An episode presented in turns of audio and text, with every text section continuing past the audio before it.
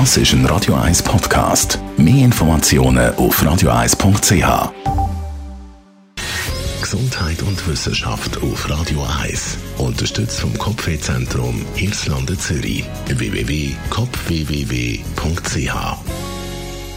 die Maskenpflicht, das ist wahrscheinlich das, was mir persönlich am meisten zu schaffen macht. Nicht nur, dass ich im Bart immer, immer so einen Abdruck habe, wenn ich dann die Masken abziehe.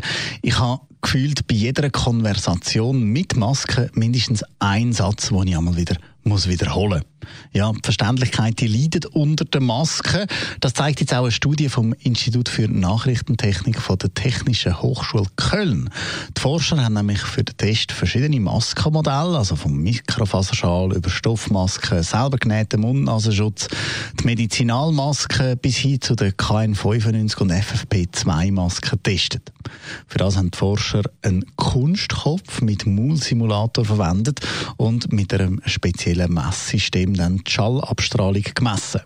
Herausgekommen ist dabei, dass je nach Maske der Schall verschieden gedämmt wird. Bei Mikrofaserschal, der Medizinal-Einwegmaske und der Stoffmaske ist der Effekt etwa gleich.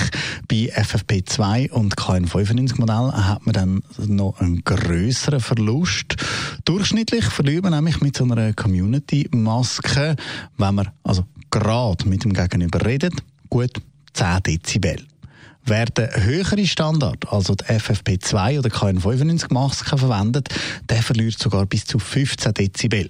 Um das ein bisschen einordnen, bei 10 Dezibel, da reden wir von einer Halbierung von der Lautstärke.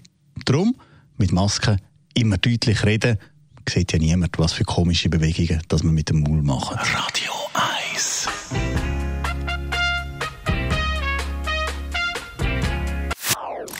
Das ist ein Radio 1 Podcast. Mehr Informationen auf radio1.ch.